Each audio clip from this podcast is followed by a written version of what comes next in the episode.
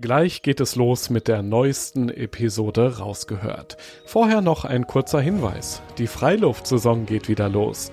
Erlebe hochwertiges Abenteuer-Equipment zum Anfassen und Ausprobieren. Dazu spannende Vorträge, Workshops und entspannte Abende in den coolsten Outdoor-Locations deutschlandweit. Auch in deiner Nähe. Check jetzt alle Termine auf globetrotter.de slash Freiluft und komm kostenlos vorbei. Rausgehört ich habe mir einen von den Hunden gepackt und bin einfach mal spazieren gegangen und habe dann nach einigen Stunden ähm, beim Zurücklaufen gemerkt, verdammt, hier sind ja äh, ganz schön viele Flussläufe und ich bin mir gar nicht mehr so sicher, ob ich jetzt am richtigen bin, weil der Wind da eben auch meine Spuren schon verweht hatte und ich meine Spuren kurzzeitig nicht mehr gefunden habe.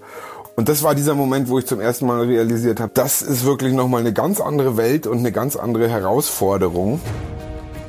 Die Weite, die Einsamkeit, die klirrende Kälte im Winter, die unglaubliche Hitze im Sommer. Diese Vielseitigkeit ist es, die Florian von der Schau an Alaska liebt. Heute spricht er über sein aufregendes Leben und seinen Sehnsuchtsort, der mittlerweile zur Heimat geworden ist. Auf geht's nach Alaska. Ich bin Joris, Reisereporter bei Globetrotter und treffe in diesem Podcast beeindruckende Menschen, die das Abenteuer in der Natur suchen die eine ganz besondere Geschichte haben, von denen wir lernen können und die Lust aufs Reisen machen, auf das Draußen erleben. Du bist ja gerade auf Heimatbesuch, wenn ich das richtig verstanden habe. Und so auf einer Skala, sagen wir mal von eins bis zehn, eins überhaupt nicht, zehn bis richtig krass. Wie sehr vermisst du Alaska im Moment? Oh, das würde ich auf eine 7 setzen. Ach, das geht ja noch. ja, ich bin ja auch noch nicht so lange weg. okay, und vor allem auch bald wieder da, ne? Und genau. Alaska ist ja nie so, ich sag mal, ganz weit entfernt für dich, obwohl es auf dem Globus schon recht weit weg ist. Ja, und über diese Leidenschaft für Alaska sprechen wir jetzt hier im Podcast. Ja, freue ich mich drauf. Rausgehört. Kein Strom, kein fließend Wasser, der nächste Nachbar irgendwie mehr als 30 Kilometer entfernt, ja, und trotzdem oder gerade deshalb hast du dein Herz an Alaska verloren. Flo, ich glaube, das musst du ein bisschen erklären. Ja, das ist äh, tatsächlich, glaube ich, auch sehr schwer vorstellbar, wie so viele Sachen mit Alaska. Das ist manchmal etwas schwierig zu erklären, weil es eben wirklich schwer vorstellbar ist, wenn man es nie erlebt hat. Es ist einfach eine, eine ganz andere Welt und ähm, was du jetzt ansprichst mit dieser Abgeschiedenheit beziehungsweise auch Einsamkeit, ist mit Sicherheit ein Faktor, der, der mein, ja, meine Leidenschaft äh, so extrem geweckt hat, weil da einfach das Verhältnis Mensch und Natur wirklich noch stimmt und eben man noch mit der Natur, in der Natur leben kann ohne äh, ja irgendwie groß von von einer Zivilisation beeinträchtigt zu werden, sage ich mal. Und ähm, ja, das macht auf alle Fälle einen ganz großen Teil meiner Faszination für Alaska aus. Ja, das ja auch mittlerweile schon seit vielen Jahren. Also 2009 warst du ja zum ersten Mal dort im fernen Alaska, um als Hundeschlittentrainer zu arbeiten. Ganz genau. Ähm, was waren eigentlich damals so deine Erwartungen, deine Bilder von Alaska und wie war es dann wirklich? Tatsächlich hatte ich eigentlich keine konkreten Erwartungen. Bilder hatte ich natürlich schon, weil ich immer schon gerne ähm, Bücher aus dem hohen Norden, Abenteuerbücher und Trapperbücher gelesen habe. Das war so, war so, ja, war so meine Faszination. Und dann war eben wirklich der Moment, wo ich gesagt habe, ich glaube, ich muss das jetzt mal selber ausprobieren und nicht, äh, oder ob ich, ob ich nur gerne vorm warmen Holzofen sitze und die Bücher lese oder ob mir das selber auch Spaß macht. Und habe eben dann äh, einige Hundeschlittenführer einfach mal angeschrieben im Internet und ähm, gefragt, ob sie für oder gegen Kost und Logis einen Helfer für die Saison bräuchten und habe auch von mehreren gleich die Antwort bekommen, ja, wann kannst du in den Flieger steigen? Und habe meine Wahl ist dann eben auf den Brand Cess äh, gefallen, mit dem ich jetzt mittlerweile auch sehr, sehr gut befreundet bin und ganz viel zusammenarbeite. Damals noch ein absolutes No-Name, ähm, heute einer der bekanntesten Hundeschlittenführer, sage ich mal. Und ja, die, also wie gesagt, Erwartungen waren keine großen da. Mir war klar, dass ich mich mit Brand Cess eben wirklich für absolutes No Man's Land entschieden habe. Eben wie du schon gesagt hast, ohne Wasser, ohne Strom und drei, nächster Nachbar 30 Kilometer entfernt, aber dafür 60 Hunde zu versorgen. Und es war schon am Anfang auch ein bisschen, äh, bisschen ein, ein, ein Kulturschock, sage ich mal. Ich bin ja auch in der Kälte dann schon angekommen. Es lag zwar noch kein Schnee, als ich angekommen bin, aber es war schon, schon Winter auf alle Fälle. Und die Hütte, in der ich angekommen bin, war so gut wie gar nicht isoliert oder in der wir gewohnt haben. Also es war noch heftiger, als ich es erwartet hatte, auf alle Fälle. mhm. ähm, aber es war sehr, sehr, sehr spannend und ich habe sehr, sehr viel lernen dürfen dann. Wie war so die erste Nacht da vor Ort? Gab es auch so einen Moment, wo du gedacht hast, boah, das ist ja auch echt hart hier alles und vor allem kalt und was tue ich hier eigentlich? Oder bist du direkt so richtig reingestartet in dieses Abenteuer Alaska?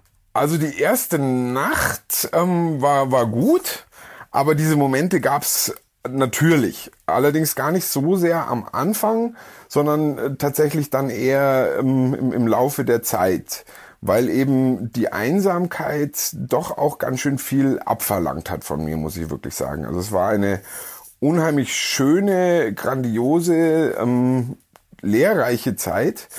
Auf der anderen Seite aber teilweise auch eine, eine wirklich sehr, sehr harte Zeit. Also ich habe ähm, schon auch den, den Kontakt zu meinen Liebsten äh, und, und Freunden einfach vermisst. Wir hatten damals natürlich auch kein Internet und kein Telefon.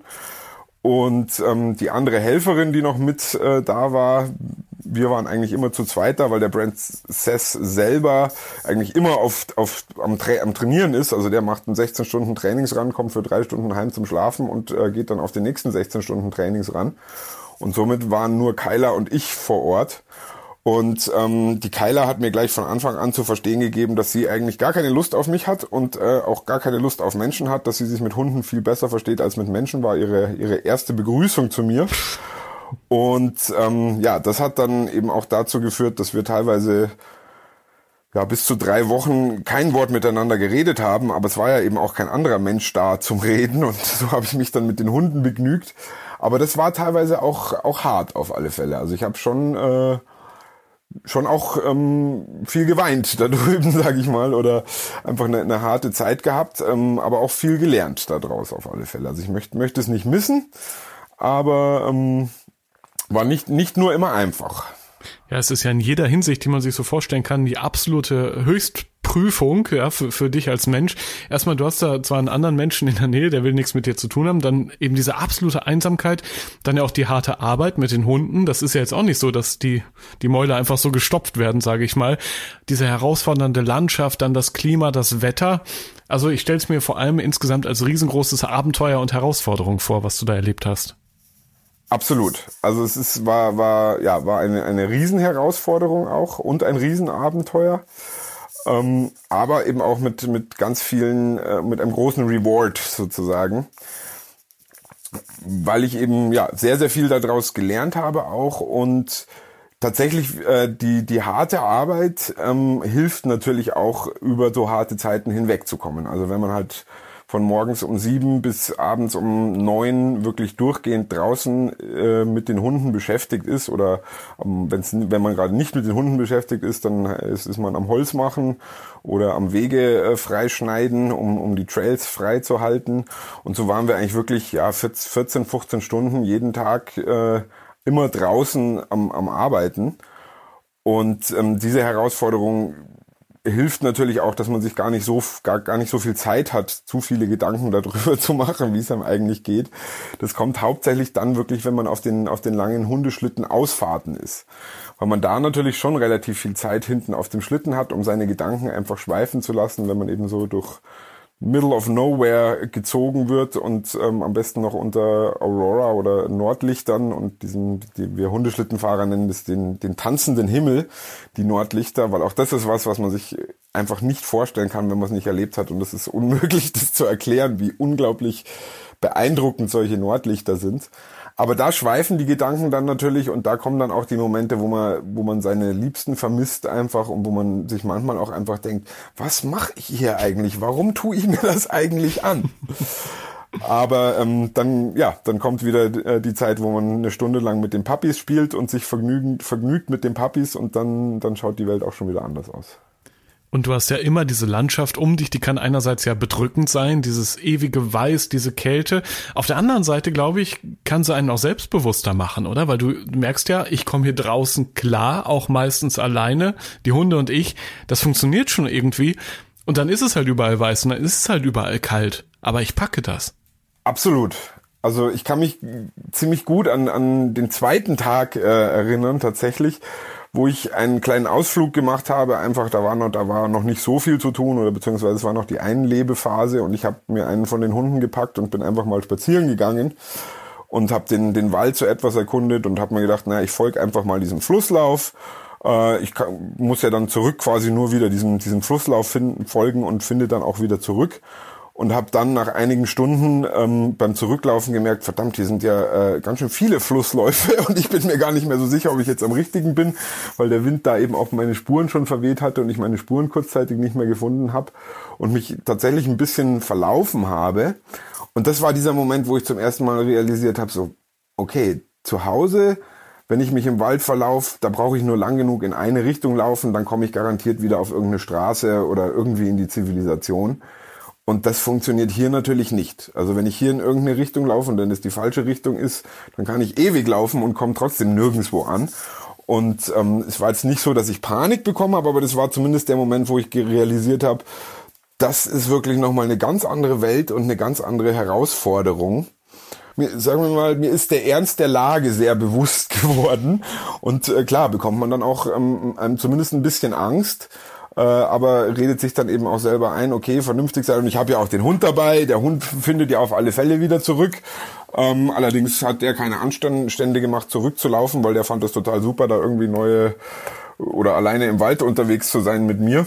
Ähm, und im Endeffekt hat mich der Hund dann aber auch zurückgeführt. Aber es gab auch weitere Erlebnisse, so um nochmal auf deine Frage zurückzukommen. Ähm, es gibt natürlich, also es gibt durchaus Selbstbewusstsein auch und ähm, ja, auch nochmal einen ganz anderen Bezug zu sich selber einfach in dieser Natur, weil man eben merkt, man ist komplett auf sich selber angewiesen und vor allen Dingen, was ich gelernt habe, ist, ich glaube, hier in, in Deutschland oder in der Zivilisation lässt man sich selber ganz oft auch Ausreden quasi äh, durchgehen. Wenn man einfach, äh, wenn einem irgendwas zu anstrengend ist oder die Herausforderung zu groß ist, dann findet man eine Ausrede, warum man das nicht tut. Und das funktioniert da halt einfach nicht. Ich habe da nochmal ein anderes Beispiel äh, wo ich mit einem Schneemobil, ich war im Trail freischneiden und bin mit dem Schneemobil in einem Flusslauf eingebrochen. Der war jetzt nicht besonders tief, der Fluss, der war nur so knietief, äh, aber trotzdem bin ich eben eingebrochen mit dem Schneemobil und stecken geblieben. Und da war klar, ich muss jetzt selber eine Lösung finden, dieses Schneemobil da schnellstmöglich rauszukriegen, weil bei minus 40 Grad friert es da sonst ganz schnell ein. Und dann kann ich bis zum Sommer warten, äh, bis ich das Schneemobil wieder rauskriege und muss die 40 Kilometer zurück zum Hof zu Fuß zurücklegen. Ähm, also das war keine, oder das ist keine Option in dem Moment, sondern ist einfach klar, geht nicht, gibt's nicht. Äh, ich muss mir jetzt irgendwie selber helfen einfach und muss eine Möglichkeit finden, da wieder rauszukommen weil alles andere funktioniert nicht. Ich kann nicht einfach den ADAC anrufen und sagen, das schaffe ich selber nicht. Zumindest können die dir nicht helfen, obwohl du hast ja nicht mal Handyempfang da ja, draußen. eben nicht. Äh Aber wie, wie hast du es gelöst? Ey, jetzt hast du natürlich hier richtig Spannungsbogen aufgebaut. Wie hast du das Schneemobil da wieder rausbekommen? Ähm, naja, es, äh, ich habe einen Spann, großen Spanngurt dabei gehabt. Wir haben in, in den Schneemobilen schon auch, äh, sind auf solche Situationen ein bisschen vorbereitet. Ähm, und wir haben Material im, im Schneemobil gebunkert und in dem Fall einfach einen großen Spanngurt und habe eben den Spanngurt an einem Baum befestigt und dann eben wirklich Zentimeter für Zentimeter das Schneemobil mit dem Spanngurt da rausgeratscht und äh, dann halt wieder nachgefasst mit dem Spanngurt und wieder noch weiter raus und dann, sobald ich es draußen hatte, natürlich so schnell wie möglich anschmeißen und wieder ein bisschen zum Laufen kriegen, dass auch die ganzen äh, Rollen und alle beweglichen Teile am Schneemobil einfach gar nicht erst äh, groß festfrieren können. Wie bist du in dem Moment da so, ja, psychisch mit umgegangen? Hast du, was weiß ich, erst geflucht, dann am Ende gejubelt, als es geklappt hat? Hast du selbst Gespräche geführt? Hast du den Hund in den Arm genommen? Ja, wie bist du da emotional mit umgegangen mit dieser tatsächlich, man kann sagen, lebensgefährlichen Situation? Ähm also tatsächlich ist äh, man, man realisiert es am Anfang einfach und merkt, okay, äh, ich habe hier keine keine großen Wahlmöglichkeiten. Ich muss jetzt einfach ähm, dieses Schneemobil da rauskriegen. Und in dem Moment wird man dann oder werde ich dann eigentlich auch relativ ruhig und analysiere einfach die Situation, analysiere die Möglichkeiten, die ich habe und mache mich dann so schnell wie es geht an die Arbeit. und ja, also Selbstgespräche äh, habe ich mit Sicherheit auch dabei geführt. Ich habe hab nicht genau zugehört, ehrlich gesagt. Aber ähm, das, äh, also vor allen Dingen auch mit den Hunden habe ich halt ganz, ganz viel geredet in der in der gesamten Zeit da draußen, weil ja komplett Schweigen ist keine Option und ähm, man, man muss sich seinen Gefühlen und und äh, Emotionen ja auch einfach ein bisschen Luft machen. Und ich habe dann mit Sicherheit auch das ein oder andere Mal das Schneemobil einfach angeschrien, äh, wenn es nicht so funktioniert hat, wie ich das wollte. Oder wenn, äh, ja, wenn einfach äh, Sachen schiefgegangen sind, dann flucht man natürlich auch und, und äh, redet nicht nur mit den Hunden, sondern schreit auch äh, das, das Material teilweise an. Wie war das sonst so? Ich meine, zwei bis drei Wochen ohne Gespräche mit Menschen, eben nur die Tiere. Die Tiere, die wachsen einem ja ans Herz und kann man sagen, die sind so richtig Kumpels von dir geworden? Absolut. Absolut. Und ähm, ja, man, manch einer mag mich jetzt für verrückt erklären, aber manchmal ist ein Hund vielleicht sogar auch der bessere Gesprächspartner, zumindest eben als in diesem Fall die Keiler eine Gesprächspartnerin war, weil sie einfach ja keinen Kontakt und keine Kommunikation wollte ähm, und wir da ja eine, eine, einfach ein sehr schwieriges Verhältnis miteinander hatten. Und da waren die Hunde teilweise die besseren Gesprächspartner und so ein Hund ähm, ich habe gelernt, dass die sehr, sehr viel tatsächlich auch verstehen von, von dem, was man, was man redet. Also man kommt sich vielleicht am Anfang manchmal ein bisschen doof vor, einfach jetzt mit dem Hund zu reden.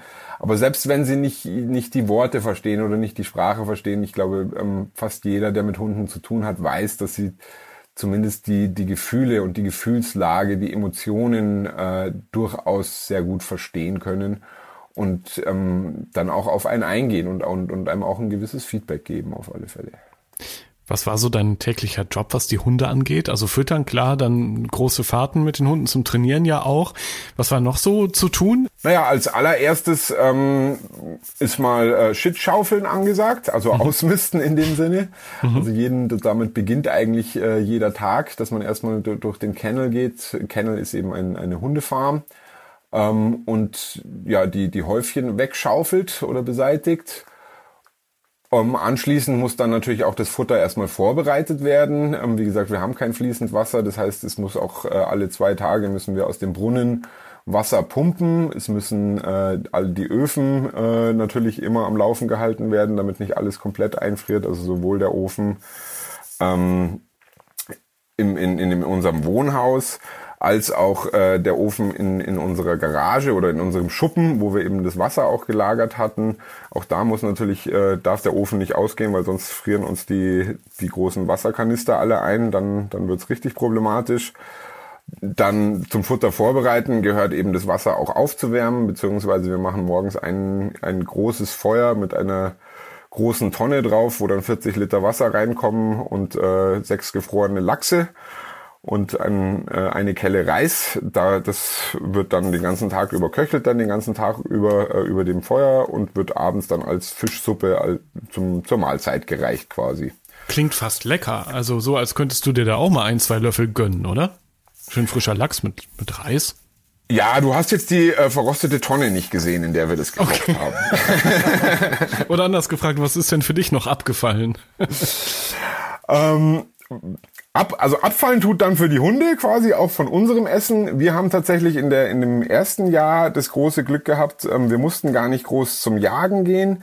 Äh, generell versuchen wir natürlich ähm, Fleisch selber zu jagen und im Sommer eben große Fischvorräte zu fangen, um ja auch relativ unabhängig von der Zivilisation zu sein oder selten äh, zu einem großen Supermarkt zu müssen, der ja auch wieder sechs Stunden entfernt ist. Und in diesem Jahr haben wir das Glück gehabt, eben einen Elch, äh, der, der, der war relativ in der Nähe in, in einen Straßenunfall verwickelt ähm, und war ja war eben ein, ein, ein äh, Roadkill, wie wir in Alaska sagen. Und in Alaska funktioniert es das so, dass man sich ähm, für Roadkill auf eine Liste aufschreiben lassen, aufschreiben lassen kann, wenn man außerhalb der Zivilisation wohnt. Und dann rufen die Trooper eben an ähm, oder gehen, wenn, wenn Roadkill gemeldet wird, gehen die die Liste durch und gucken, wer da am nächsten in der Nähe ist und rufen dann die Leute an und sagen, da und da ist äh, Fleisch oder ist ein Elch. Ähm, den könnt ihr euch holen, wenn ihr wollt. Ähm, gebt uns nur Bescheid. Somit müssen sich die Trooper dann nicht mehr drum kümmern und äh, das Zeug wird aufgeräumt quasi. Und ähm, ja, da hatten wir eben das Glück, diesen, diesen jungen Elch äh, für den Winter zu kriegen. Und das war auch mein allererstes Mal, dass ich tatsächlich dann einen, einen Elch oder überhaupt ein Lebewesen komplett äh, aufgebrochen habe und ähm, auch ja ver vermetzgert habe quasi, also dann aus dem aus dem Tier wirklich Nahrungsmittel hergestellt habe einfach. Ähm, und so gab es eigentlich dann den ganzen ganzen Winter entweder Lachs oder Elch in verschiedensten Kombinationen, von der Elch-Lasagne äh, bis zu Nudeln mit mit Elchfleisch bis zu ähm, ja also in wirklich verschiedensten Variationen. Und ich kann mir vorstellen, das war auch so eine Situation, da liegt dann der, der, der Elch vor einem tot und eine riesen Ungetüm. Und normalerweise hier in der ja, warmen, kuscheligen Heimat hätte man gesagt, oh, nee, das ist nicht so ganz meins, ich lasse das mal lieber, das ist nicht so meine Wohlfühlzone. Aber da vor Ort, mitten in der Kälte von Alaska, hast du wahrscheinlich zum Messer gegriffen, gar nicht groß nachgedacht. Ich meine, du bist ja kein gelernter Metzger.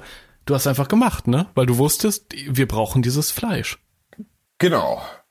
Das, ähm, es war tatsächlich sogar äh, ganz, ganz interessant, weil es war eine unheimlich kalte und windige Nacht. Und wenn ich jetzt gesagt habe, das war bei uns in der Nähe, es waren eben doch über 40 Kilometer entfernt trotzdem. Ähm, wo wir mit dem Schneemobil eben erstmal hinfahren mussten und äh, wir hatten alle, also wir sind zu dritt hingefahren, der Brent, die Kyler und ich und wir hatten alle so ein bisschen das Problem, als wir angekommen sind, beziehungsweise als wir den, den Elch dann end, wir haben den Elch tatsächlich einfach auch noch mit dem Spanngurt hinten an ans Schneemobil dran gespannt und haben den dann eben ja 40 Kilometer durch den Schnee zurückgezogen ei, zu unserem zu unserem Camp. Aha. Und als wir wieder am Camp ankamen, hatten wir alle extrem kalte Finger und fast schon abgefrorene Finger. Und Brent hat uns dann den, den Trick gezeigt, eben äh, den Elch aufzubrechen, also sprich erstmal die Eingeweide rauszunehmen und wir haben alle drei als allererstes mal unsere Hände in, die, in den Elch, in die Eingeweide reingesteckt, weil da war es eben noch schön warm und da konnten wir unsere Hände gerade wieder auftauen. Ähm, ja, das ist genau wie du sagst, eine Situation, die man sich hier gar nicht vorstellen könnte oder nie drüber nachdenken würde und vielleicht einen auch mit einem gewissen Ekel äh, sogar erfasst. Aber in der Situation war da an Ekel natürlich überhaupt nicht zu denken, es hat sich einfach nur extrem gut angefühlt, dass die Hände langsam wieder aufgetaut sind. Das glaube ich. Und ja. Ähm, ja, und dann hat äh, Brand hatte natürlich schon schon mehr Erfahrung und wusste eben, wie man einen Elch aufbricht und wie man den dann viertelt, so wird es genannt. Und ähm, dann das Fleisch ab, abgehangen wird. Also wir haben dann unseren Schuppen so ein bisschen umfunktioniert zum, zum Metzger-Workshop quasi äh, wo dann das Fleisch eben auch für zwei, drei Tage abgehangen ist und dann äh, haben wir es in der Küche weiterverarbeitet zu Mahlzeitsportionen. Und zu dem Thema, dass man, dass das hier natürlich was ganz anderes ist und dass man hier vielleicht sogar den Elch liegen lassen würde und sagt, naja, das ist jetzt nicht so meins. Das war mir natürlich vorher schon auch klar, dass ich in Alaska und auch gewollt, dass ich da eben ganz bewusst auch aus meiner Komfortzone teilweise raus, rausgehen muss. Eine Frage muss ich jetzt mal stellen und alle Vegetarier können ja kurz mal weghören bitte, aber wie schmeckt Elchfleisch? Sehr lecker.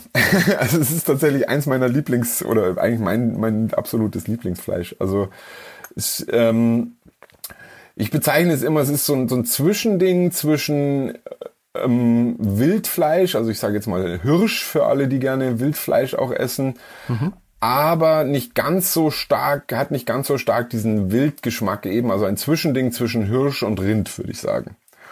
Und ähm, der, der Backstrap, also das ist das, ist das Filet eben, ähm, was an, an der Wirbelsäule entlang läuft, das ist wirklich, das ist ein, ein absolutes Filetstück und das Schöne dran an so einem Elch ist dieses Filet eben auch ähm, ja, über zwei Meter, zwei Meter dreißig lang.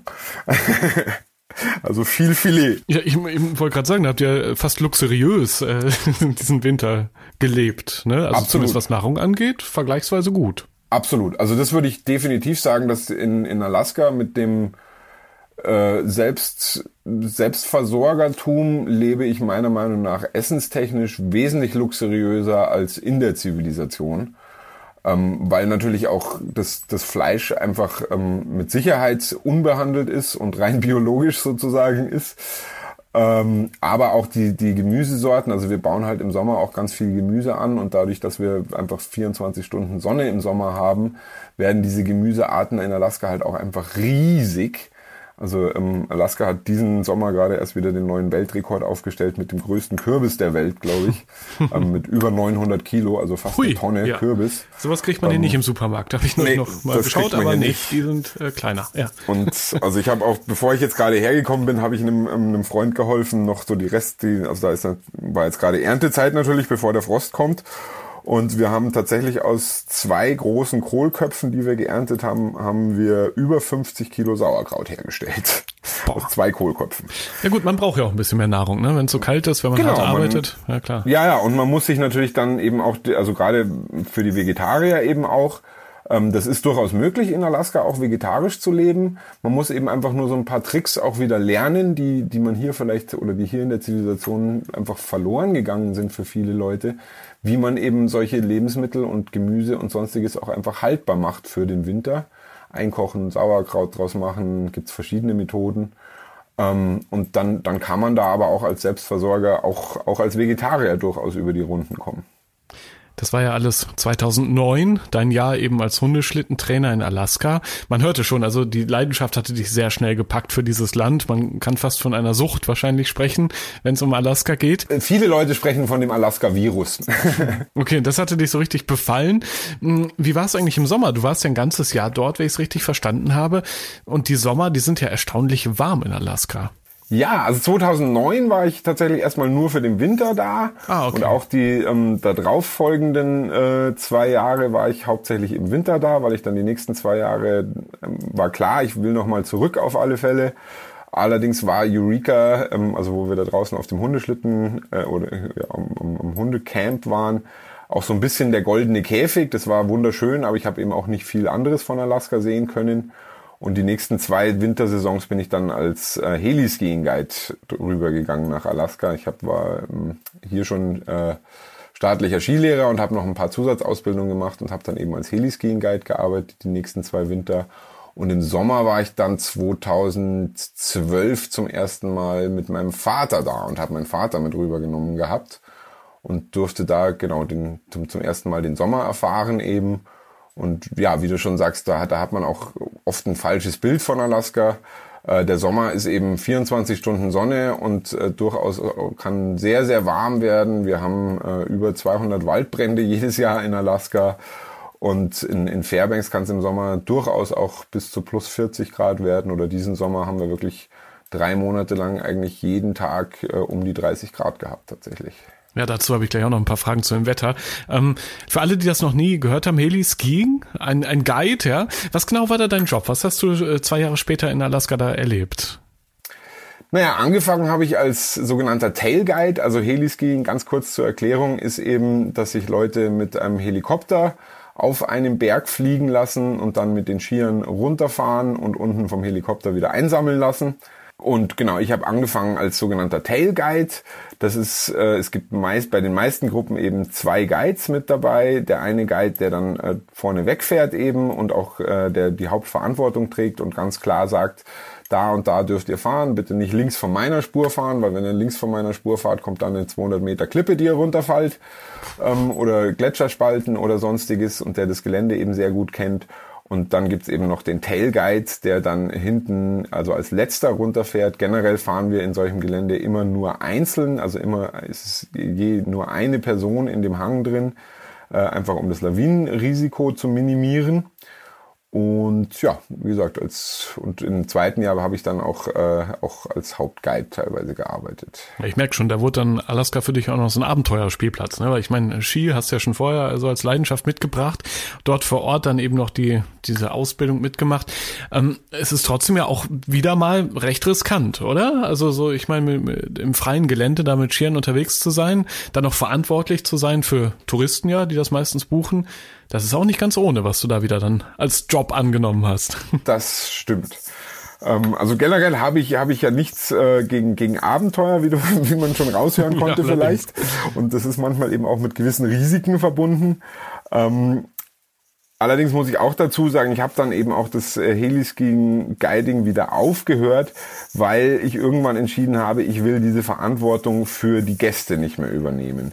Es ist einfach was ganz was anderes, ob ich für mich selber ähm, gewisse Verantwortungen oder Risiken übernehme und für mich selber dann auch diese Risiken einschätzen kann und einschätzen kann, ob ich ähm, dieses Risiko eingehen will in Bezug auf das Erlebnis oder das Positive, was ich mir davon erwarte einfach aber da, diese Entscheidung für Gäste zu treffen, die einfach, ja, die, die Situation nicht wirklich richtig, oder wo es als Guide sehr schwierig ist einzuschätzen, ob der Gast die Situation und das Gelände richtig einschätzen kann.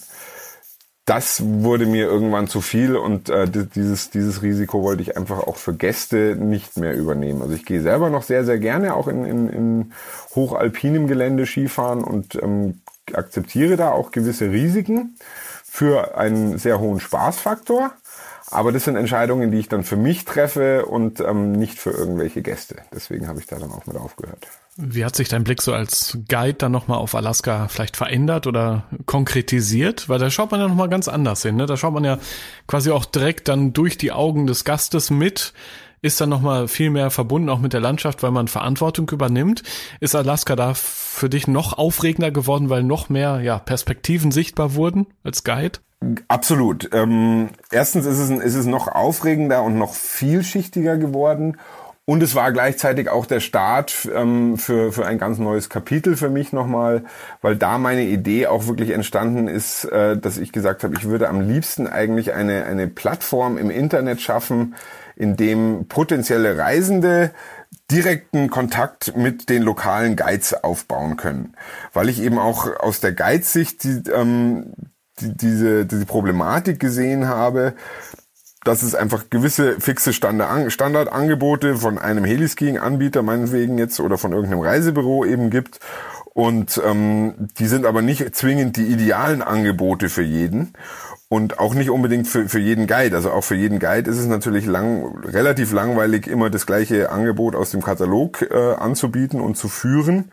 Und ähm, ja, wäre wesentlich interessanter für den Guide, wenn man schon von Anfang an direkt in Kontakt mit den Kunden ist und sagt, okay, ja, ich habe euch jetzt so ein bisschen kennengelernt, ich weiß jetzt, das und das würde euch, glaube ich, total gut äh, gefallen und das wäre genau eu, euer Ding. Ähm, da habe ich so eine spezielle Tour in meinem Backyard sozusagen. Da würde ich euch mit hinnehmen. Und somit äh, hätte ich oder sehe ich das als absolute Win-Win-Situation, wenn der Guide und der Kunde in direkten Kontakt von Anfang an treten können. Zumal man sich natürlich dann auch noch den ein oder anderen Zwischenhändler spart quasi. Mhm.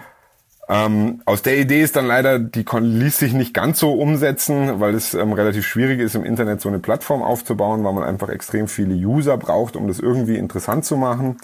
Aber letztendlich ist daraus dann ein Murkel.com äh, entstanden. Das ist mein Alaska Reisebüro. Und das ist eben wirklich speziell für Individualreisen. Also wir bieten ganz anders als andere Reisebüros keinen, keinen fertigen Katalog an, sondern mein Ziel ist wirklich, äh, ja, die Kunden ein bisschen kennenzulernen, rauszufinden, was wäre für die Kunden ideal, worauf haben, was würde da extrem gut passen und dann eben mein Know-how und meine Kontakte zu nutzen, um den individuell am passendsten und perfekten Trip sozusagen für die Kunden zu basteln. Ähm, und das ist, funktioniert auch sehr gut. Ähm, bisher waren die Kunden alle immer sehr, sehr zufrieden und ähm, es macht mich auch, auch total happy und insofern war das, war das diese Sicht aus, aus Guide-Sicht natürlich da auch nochmal der Start zu, zu diesem ganzen Abenteuer dann wieder. Ja, ich merke schon auch diese Individualität, diese Unabhängigkeit vielleicht auch, die ist dir offenbar sehr wichtig. Die Unabhängigkeit und vor allen Dingen auch die Authentizität. Also mir ja. ist ganz, ganz wichtig, dass meine Gäste ähm, wirklich dieses wahre Alaska, was ich so liebe, auch kennenlernen und eben nicht das, wie ich es immer nenne, Disneyland Alaska, was man kennenlernt, wenn man jetzt mit einem Kreuz, Kreuzfahrtschiff darüber kommt und dann eben die fertig vorgefertigten äh, Touren vom von Schiff aus sozusagen bucht und am Abend wieder auf dem Schiff ist und äh, dann ist man vielleicht mal fünf Minuten auf dem auf dem Hundeschlitten gestanden, ähm, in, im Kreis rumfahren lassen und schon kommt die nächste Gruppe und dann äh, ja, heißt es am Abend, okay, ich hab, war Hundeschlitten fahren. Das ist meiner Meinung nach nicht das Hundeschlittenfahren, was ich vermitteln will, sondern wenn, dann soll es authentisch sein. Ja, absolut. Das kann, glaube ich, jeder verstehen, der auch diesen Podcast hört. Wir wollen ja hier auch mit wahren Abenteurern und ja, echten Naturgeschichten äh, zu tun haben und gar nicht diese, diese Katalogwelt unbedingt immer so aufblättern. Damit wird man ja eh erschlagen fast, ne? ähm, wenn es genau. um Tourismus geht heutzutage. Ähm, was natürlich spannend ist, auch so bei, bei deinem Lebenslauf, wenn man da sich das ein bisschen anschaut, du bist auch manchmal hingefallen und wieder aufgestanden. Ein Business hat nicht geklappt, okay, dann halt das nächste. Oder auch diese Jobwechsel oder auch diesen Hauptjob, den du ja parallel auch noch hast. Also ich frage mich, wie kriegst du das alles hin? Du bist nämlich ja eigentlich im sagen wir mal, echten Leben auch noch Tourmanager für durchaus bekannte Bands wie Sportfreunde Stiller oder mit Lenny Kravitz warst du schon unterwegs. Wie kriegst du das alles parallel hin und wie voll muss dein Kalender eigentlich sein? Also generell ähm, mag ich durchaus einen, einen vollen Kalender. Äh, ich bin kein Typ für Langeweile. und bin natürlich bin einfach super gerne unterwegs. Und mein mein Hauptjob als äh, Tourmanager habe ich auch oder habe ich vor Alaska eben auch schon gemacht und war dadurch bin dadurch schon durch die ganze Welt gereist und habe in der ganzen Welt gearbeitet eigentlich. Und ähm, ja habe da auch eben meine Faszination für den hohen Norden schon so ein bisschen gefunden und ja, dann ich bin bin tatsächlich einfach jemand, wenn wenn ich etwas will oder wenn ich mir etwas einbilde, dann äh, setze ich da auch sehr sehr viel Energie dran, um das dann auch umzusetzen einfach. Und so, ja, so hat sich das, so ergibt sich dann eins vom anderen. Und man muss natürlich auch dazu sagen, dadurch, dass ich meinen Hauptjob eben als Freiberufler mache und nicht in einem festangestellten Verhältnis bin, mhm. Mhm. kann ich dann auch ein bisschen, bisschen variieren, welche Jobs ich annehme ähm, und wann ich mir auch meine Zeit ganz bewusst wirklich für, für Freizeit oder, oder für andere Aktivitäten rausnehme. Also das, ich denke, man muss das wirklich ganz, ganz bewusst eben auch machen. Also ähm, wenn man nur sagt, man, man möchte das gerne mal machen, äh, aber nicht wirklich da, da, da was für tut, dann wird da auch nicht, nicht viel passieren, sondern man muss sich wirklich ganz bewusst sagen, ich, mein, mein Spruch ist immer, ich, ich liebe meinen Job als Veranstaltungstechniker. All, alles, was ich, das ist ja das Schöne daran und deswegen macht es mir auch überhaupt nichts aus, dass mein Kalender da sehr voll ist, weil alles, was ich tue, macht mir auch wahnsinnig Spaß. Und ähm, egal, ob das jetzt ein Job zum Geldverdienen ist oder ob das eben das Abenteuer bei Brand Cess für Kost und Logis einfach ist, es ist die gleiche Motivation dahinter. Und ähm, ich sage auch zu meinen Kollegen in der Veranstaltungstechnik ganz oft, weil da gibt es auch ganz viele, die da ja ähm, am, am liebsten 15 Monate pro Jahr in, die, in diesem Job arbeiten. ähm, auch wenn wir unseren Job extrem lieben und unser, uns der Job extrem Spaß macht, im Endeffekt machen wir den Job doch irgendwie, um uns unsere Freizeit finanzieren zu können. Und das muss man sich einfach ab und zu mal wieder ins Gedächtnis rufen und immer bewusst machen und sagen, ja, das macht mir Spaß, aber ich habe auch noch Lust auf andere Sachen, also muss ich diesen anderen, diesen anderen Sachen auch ganz bewusst Zeit und, und äh, Mittel einräumen, um das dann auch realisieren zu können. Man kann ja in deinem Fall auch eigentlich nicht mehr nur von einem Hobby sprechen, was Alaska angeht, sondern eigentlich ist ja fast Lebensmittelpunkt von dir dort drüben. Du hast ja auch seit 2019 die Green Card. Also man kann mittlerweile sagen, eigentlich lebst du deinen Traum und bist manchmal noch hier, um noch so ein paar extra Euros mitzunehmen, oder? einerseits um ein paar extra Euros mitzunehmen oder um, um meinem Hauptjob eben nachzukommen teilweise, wobei das jetzt nicht zwingend hier ist, sondern da bin ich eben auch weltweit auf Tournee. Mhm. Ähm, aber für mich ist hier schon auch immer noch ein Stückchen Heimat und das lerne ich die letzten Jahre immer mehr, dass eben ähm, ja, Freunde und Familie und soziale Kontakte hier für mich auch ganz wichtig sind und auch ein, auch eine gewisse, es wird immer eine, eine Heimat für mich bleiben hier, auch einfach durch das soziale Umfeld, was ich hier habe. Und natürlich habe ich in Alaska auch viele gute Freunde und viele gute Kontakte, aber es ist immer ein bisschen was anderes, ähm, ja, Familie und Kontakte, die man noch aus der Schulzeit von früher hat, Schulfreunde. Also insofern glaube ich, wird hier auch immer ein, ein Zuhause für mich sein. Ich finde das ja auch schön, du nutzt ja auch manchmal die Gelegenheit und zeigst Bekannten von dir deine ja, neue Heimat Alaska. Da war ja auch ein Freund mal da, der ganz spezielle Erfahrungen dann auch direkt gemacht hat, wie anders, wie, ja, wie es eigentlich eine, komplett andere Welt ist, dieses Alaska da drüben. Vielleicht magst du die Anekdote noch mal kurz erzählen, die wir im Vorgespräch schon besprochen hatten. ja, das war tatsächlich äh, der Robs, mein bester Kumpel, hat mich eben in Alaska besucht. Äh, damals habe ich als Heliskiing Guide noch gearbeitet und wir waren oder er ist zurückgeflogen aus Juneau. Juneau ist die Hauptstadt von Alaska. Und da merkt man schon so ein bisschen, Juneau als Hauptstadt ist nämlich tatsächlich nicht mal nicht mit dem Auto zu erreichen, sondern nur mit Flugzeug oder Schiff zu erreichen. Es gibt keine Straßenanbindung an Juneau. Und das zeigt schon so ein bisschen diese, diese Abgelegenheit und wie, wie anders die Umstände da drüben einfach sind. Und da hat sich eben folgende Geschichte ereignet, dass ähm, der Robs zurückfliegen sollte. Der Flieger ging am Abend, irgendwie so gegen acht war das geplant.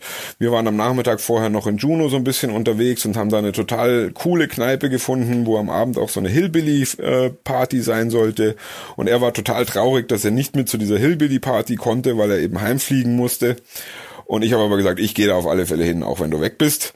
Und er ist zum Flughafen gefahren und hat am Flughafen festgestellt, äh, dass sein Flieger irgendwie fünf Stunden Verspätung hatte.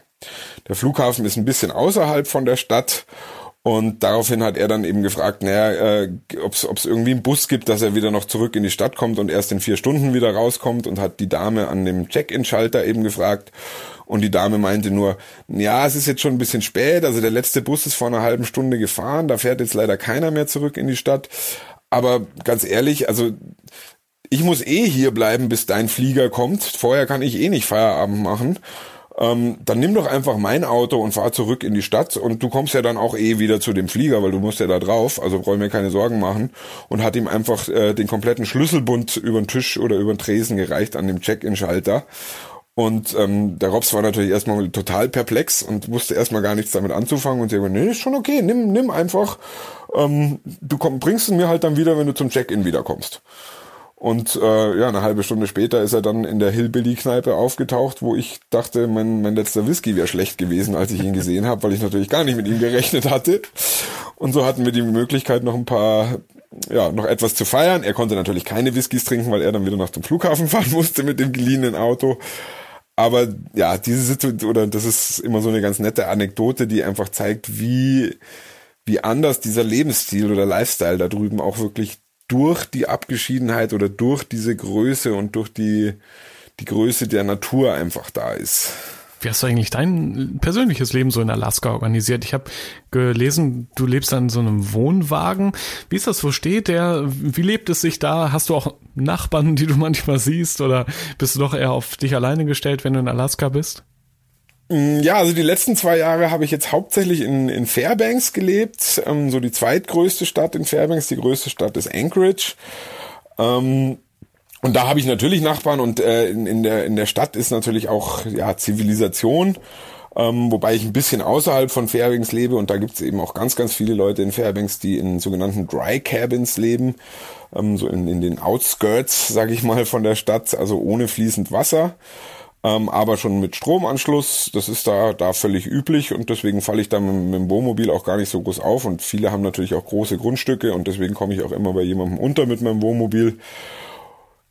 Das Wohnmobil liegt tatsächlich ein bisschen daran, dass Alaska einfach so wahnsinnig viel zu bieten hat und so viele unterschiedliche Sachen zu bieten hat, dass ich mir immer noch nicht so sicher bin, wo ich in Alaska meine Heimat oder wo, wo ich mir auch äh, Grund kaufen will oder mein, mein Haus bauen möchte. Ähm, und deswegen habe ich mich dann eben für, ein, für eine mobile Variante entschieden und einen, einen großen Wohnanhänger gekauft, der gleichzeitig auch Garage für mein Schneemobil und ähm, mein, mein Quad ist. Das passt da auch hinten noch rein. Ich teile mir quasi äh, Wohn Wohnzimmer ist gleichzeitig auch nur ein Teil vom Wohnzimmer ist als Garage und somit bin ich mobil mit all meinem Spielzeug und das funktioniert bisher noch noch sehr sehr gut. Und du bist dir sicher, dass du irgendwann mal wirklich ankommen willst irgendwo, weil so mit Blick auf die verschiedenen Jobs, auf die verschiedenen Orte, wo du schon gelebt hast, vielleicht bist du auch so einer, der sein Leben lang irgendwie so weiterfährt, weiter guckt, was noch so geht, auch in Alaska. Ja, also da, da möchte ich gar keine festen Definitionen treffen Guck, irgendwie. Das, äh, das, das wird sich ergeben einfach. Aber vielleicht noch mal ganz ganz kurz äh, darauf zu sprechen, eben was ich gerade gemeint hatte, dass Alaska eben ja so unheimlich viele verschiedene Sachen bieten kann und ähm, von von der Größe her, man muss sich vorstellen, also vom Norden äh, Alaskas bis in den Süden runter ist es genauso weit wie von Nordnorwegen bis nach Gibraltar runter. Deswegen ist auch die Frage nach dem, wie ist denn das Wetter da gerade manchmal etwas schwierig. Wir haben drei riesige Gebirgsketten in Alaska. Wir haben drei verschiedene Klimazonen. Also im Süden ist eher ein, ein sehr feuchtes Klima. In der Mitte in Fairbanks, wo ich lebe, ist ein absolutes Trockenklima.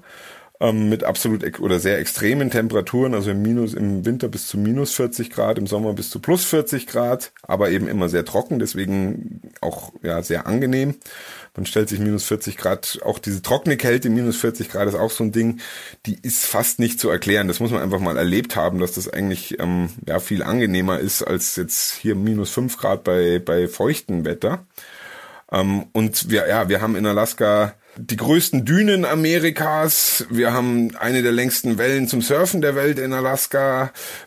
Ähm, ja, also es gibt wirklich die, die, die verschiedensten klimatischen Bedingungen, die verschiedensten Gebirge, die verschiedensten äh, ja, Bedingungen und auch äh, die verschiedensten Möglichkeiten einfach. Und das ist ja auch bei, bei Murkel.com, bei diesem Reisebüro eben, dass ich immer sage, Alaska kann alles bieten. Ich muss nur rausfinden, was euch am, am, am besten taugt, worauf ihr am meisten Lust habt. Alaska kann fast alles bieten. Und ja. das ist, das ist das Spannende an Alaska tatsächlich. Und ich merke schon, also langweilig wird's dir da wahrscheinlich nie, nie, niemals werden, auch wenn du oft alleine ja bist und umgeben von nichts. Trotzdem ist Alaska so vielseitig, so spannend. Allein diese Temperaturunterschiede von Sommer und Winter, diese Höhen und Tiefen, diese Kälte. Ähm, jetzt musst du natürlich am Ende noch mal einmal diese Frage beantworten, die ich am Anfang auch schon gestellt habe bevor es ja bald für dich wieder hingeht nach Alaska. Aber jetzt nach unserem Gespräch, so auf einer Skala von eins bis zehn, wie krass vermisst du Alaska jetzt? Vorhin war es sieben. Was ist es jetzt? Ja, jetzt sind wir dann schon eher bei der acht. Ja, guck. danke dir fürs tolle Gespräch hier, mein Lieber. Ich danke dir. Rausgehört. Abenteuer Alaska. Ich denke, wir haben nicht zu viel versprochen. Das war doch mal wirklich ein toller Ausflug in einen Teil der Erde, wo nicht nur das Klima komplett anders ist. Florian hat dort seine Heimat gefunden und ja gewissermaßen auch seinen Abenteuerspielplatz. Während Corona übrigens hat er sich einen großen Kindheitstraum erfüllt und auch als Feuerwehrmann gearbeitet. Dazu gibt es auch viele schöne Anekdoten. Und die erzählt er nächstes Jahr übrigens auch live in einigen Globetrotter Stores. Mein Tipp also, check immer wieder gerne die Veranstaltungen auf der Webseite. Da sind immer wieder sehr, sehr spannende und inspirierende Vorträge mit dabei. Ja, und ansonsten interessiert interessiert mich natürlich auch, wie hat dir die Episode gefallen? Hast du vielleicht noch eigene Fragen an Flo oder die anderen Abenteurer aus dem Rausgehört Podcast? Ich freue mich immer über dein Feedback. Gerne per Mail an podcast.globetrotter.de oder natürlich auch über die Social Media Kanäle von Globetrotter bei Facebook oder Instagram. Das war die 32. Episode vom Rausgehört Podcast. Schon in vier Wochen bekommst du hier die nächste Folge. Bis dahin schau doch gerne mal im Blog zum Podcast vorbei. Den findest du auf globetrotter.de slash magazin. Dort gibt es alle Infos zu meinen spannenden Gesprächspartnern, ihren Reisen und natürlich alles an Service, Beratung und Equipment. Ich bin Reisereporter Joris. Das nächste Abenteuer wartet schon.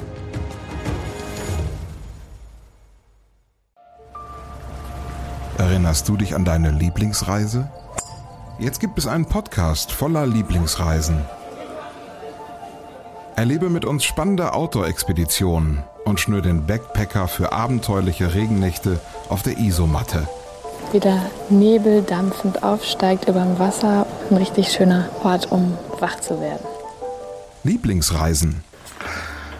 Bier gibt's, sehr gut.